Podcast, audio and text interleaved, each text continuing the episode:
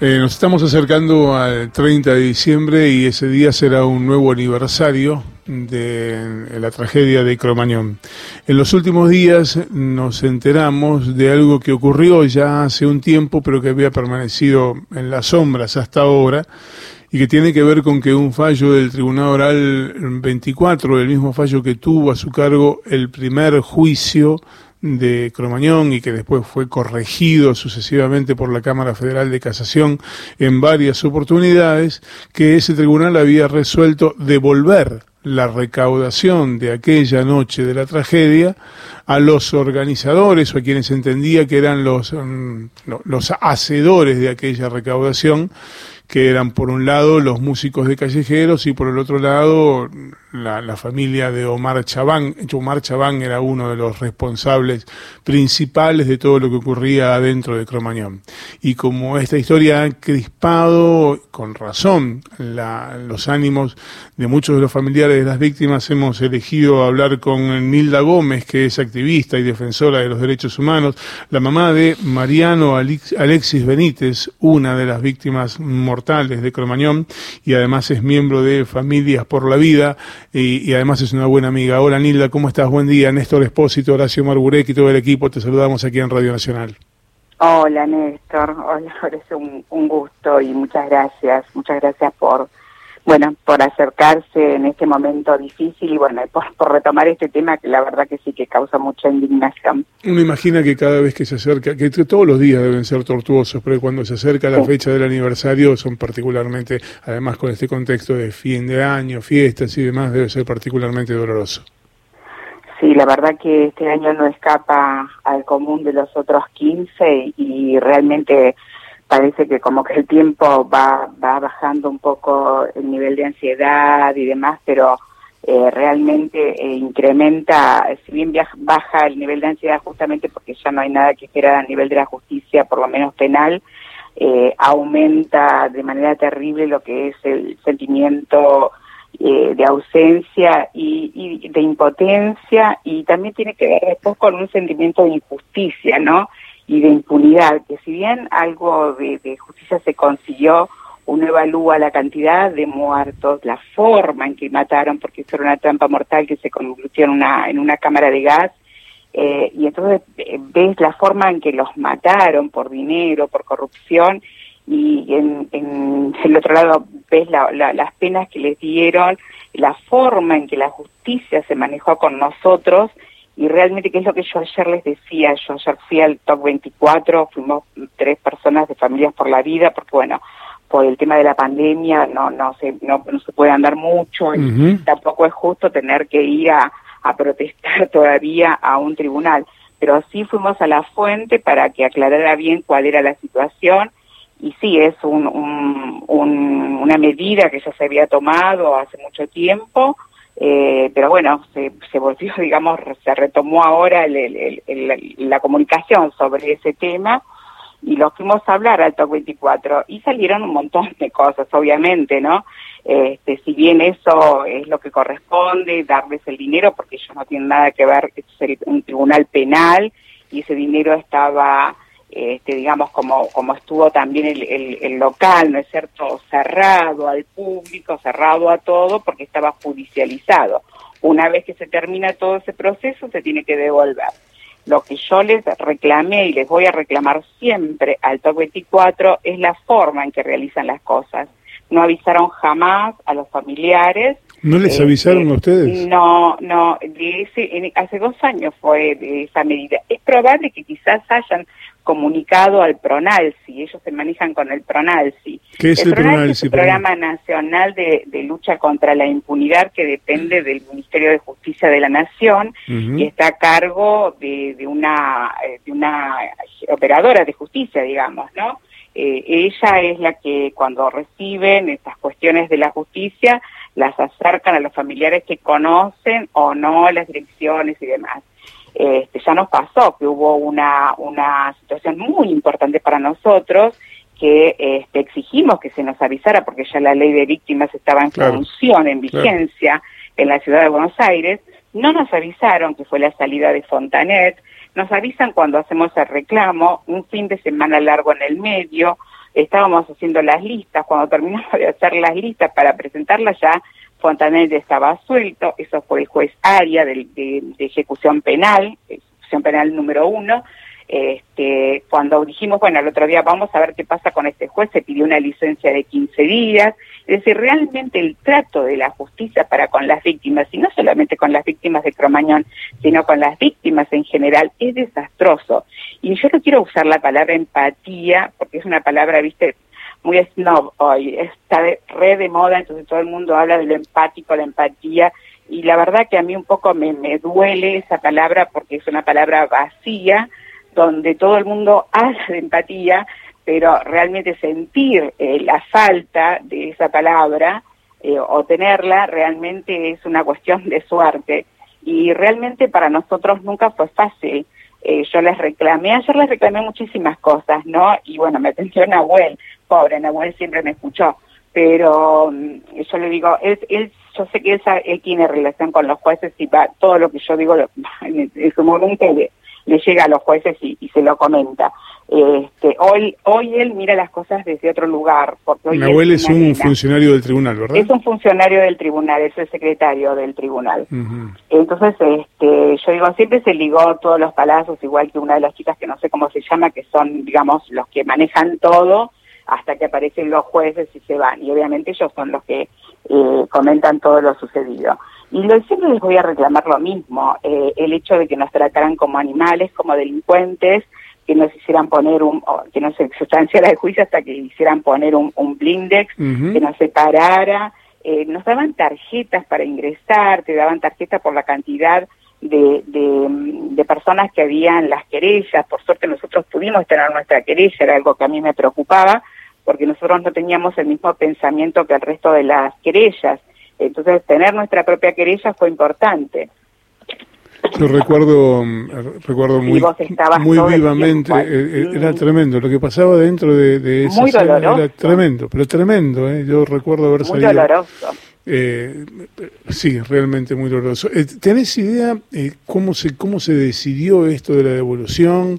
Si es lo, si es lo que corresponde, porque igualmente como yo le dije ayer a, a Nahuel, le digo, quizás esto me sirve a mí para sacarme el enojo con ustedes y volver a decirles un montón de cosas que ya se las había dicho, pero no con tanto enojo y entonces poder eh, hablar con mayor tranquilidad y que a ustedes realmente les quede claro que durante estos 16 años a nosotros nos hicieron mucho daño, o sea, nos mataron los hijos, eh, Chabán, Callejeros, Ibarra, nos mataron los chicos, pero después ustedes se encargaron de limar nuestra voluntad y hacernos sentir pequeños y egoístas, malos, y hacernos realizar actitudes, actividades que de repente eh, este, van rozando también contra el delito, porque nos obligaban a hacer cosas tremendas, la policía nos perseguía todo el tiempo, encarcelaban. Yo me acuerdo que he ido tantas veces a la comisaría a sacar compañeros que de lucha, ¿no? Eh, decir, sí, a otros padres, a Vicente, a, lo, a los este, hermanos de una mamá de Cristina, a los hijos de Cristina, al hermano de Cristina. Tantas veces he ido a las comisarías hasta cualquier hora a retirar a los familiares que encarcelaban solamente porque estábamos reclamando las vallas que nos han puesto, las vallas que tuvimos que tirar. Cuando vinieron con las topadoras y se pararon sí. a centímetros, yo sentí la topadora a milímetros mío y me quedé y dije, ya está, llévame, ¿sabes el favor que me haces? Me llevas con mi hijo. ¿Viste? Y, y, y tuvimos las topadoras ahí, y cuando Aníbal Fernández me avisa por teléfono y me dice, a las 3 de la mañana vos no sabés nada de política, yo si quiero a las 3 de la mañana te paso con las topadoras y te tiro todas las porquerías que ustedes tienen ahí y andás a juntarlas al otro día.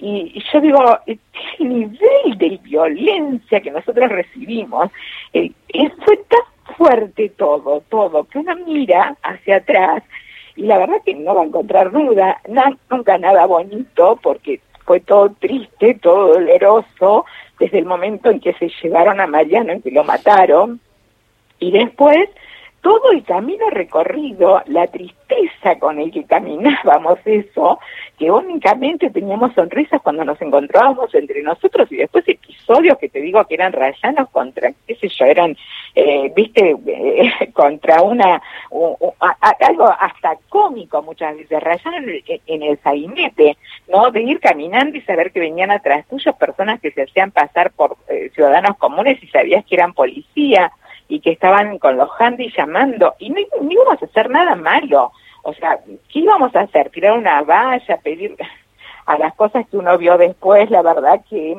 yo igual me reprocho mucho, me reprocho mucho todas las cosas malas que hicimos y cómo eso fue perjudicando también la salud de todos, porque si, si las cosas hubieran sido más fácil, no se hubieran muerto 50 padres, porque son 49 ya los que murieron. Si hubieran sido las cosas más sencillas, si nos hubieran hecho las cosas más fáciles, porque nosotros no pudimos esperar la justicia, nosotros tuvimos que salir a exigirla, porque si no, eso quedaba como Kelvis. Kelvis quedó en una situación similar, sin nadie preso, nadie se hizo cargo de, todos los que, De todos los que estuvieron presos, el único que permanece en esa condición, pero no por cromañón, es este Eduardo Vázquez, ¿verdad? Eduardo Vázquez, por homicidio, sí. pero pero de, los, mm, de los que fueron condenados por la tragedia de Cromañón, nadie. nadie la condición de, digamos, de los políticos tampoco, algunos inhabilitados para ejercer cargos, pero nada más.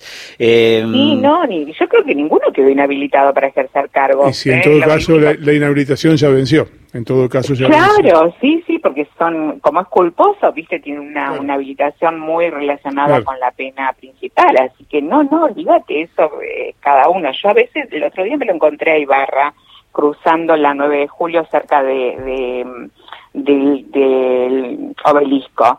Y también le decía, yo no sé cómo tenés cara para seguir en el gobierno. Está bien, estás en un lugar ahí solapado, medio escondidito, pero siempre así rastrero como todo y dando, tratando de dar zarpazos. Y bien cuando podés salís a hablar por televisión como si supieras de todo y te olvidás que vos diste la, la orden para que a los chicos no los atendiera en el hospital naval, la cámara hiperbárica, que podría haber salvado muchas vidas.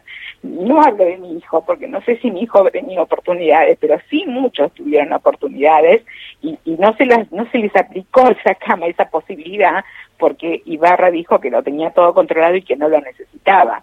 Entonces yo digo, a veces hago el recuento de todo lo que nos pasa, ¿no? De todo lo que nos pasó, de cómo fuimos creciendo, de cómo fuimos cambiando, de cómo fuimos transformando el dolor lacerante y dejamos de llorar y empezamos también a reír, pero a llorar, uno dice, dejamos de llorar, esto implica de llorar las noches enteras a gritos, dándote la cabeza contra la pared sin poder entender por qué tenés a tu hijo. no, no, queremos, no queremos ser nosotros quienes profundicemos no, eso. No, no, mi amor, para nada. Bueno, te, te imaginas qué importante también es para nosotros poder manifestarlo a esto. Es, por mis lágrimas no te preocupes porque yo lloro siempre, María no lo voy a llorar toda la vida, pero no, no, no te sientas mal por eso, pero es importante que la gente sepa que no es que se te pasa de un día para el otro, ¿viste? No es que te matan un hijo, te dieron la sentencia y ya está. Mm, ya no, feliz. Está claro que no, y, hablarlo y hablarlo es la forma de poder de poder asimilarlo y es un dolor que es eh, intransferible. ¿Sabes ahora por, qué, por qué también es bueno? Porque quizás este programa lo escuchen algunos políticos y entiendan que lo que estamos pidiendo no es una locura, porque ahora ¿qué estamos pidiendo? Que simplemente que expropien el boliche, que ese boliche eh, sea dedicado, que lo, lo atienda el gobierno como un espacio recuperado de la memoria, de la memoria de algo que no debió suceder, que sucedió en democracia y que el Estado fue responsable, porque el Estado preparó una cámara de gas a partir de una trampa mortal que tenía y que sabía que tenía y que era consciente que tenía.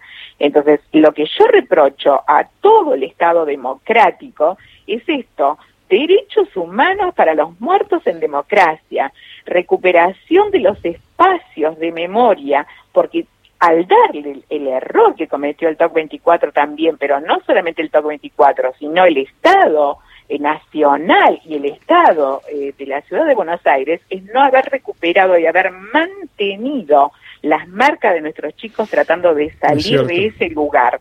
Eso lo pintó todo, lo tapó todo Levi. Entonces, cuando uno mira las políticas de derechos humanos, vos te preguntas, ¿y nosotros qué?